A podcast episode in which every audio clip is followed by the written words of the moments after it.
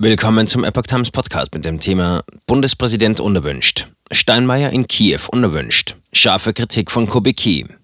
Ein Artikel von Epoch Times vom 13. April 2022.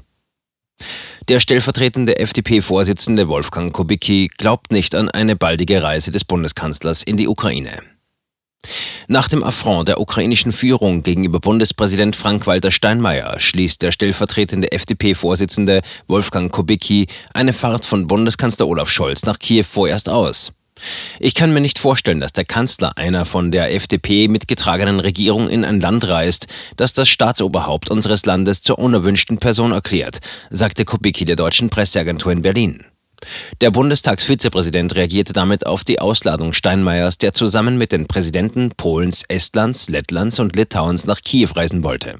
Er habe zur Kenntnis nehmen müssen, dass dies offenbar in Kiew nicht gewünscht sei, sagte Steinmeier am Dienstagabend in Warschau am Rande eines Besuchs. Kubicki erklärte dazu, er habe jedes Verständnis für die politische Führung der Ukraine. Das Land kämpfe um sein Überleben, aber alles hat auch Grenzen. Ich glaube nicht, dass der ukrainische Präsident Volodymyr Zelensky gut beraten war, das Angebot eines solchen Besuchs nicht nur aus Deutschland zurückzuweisen.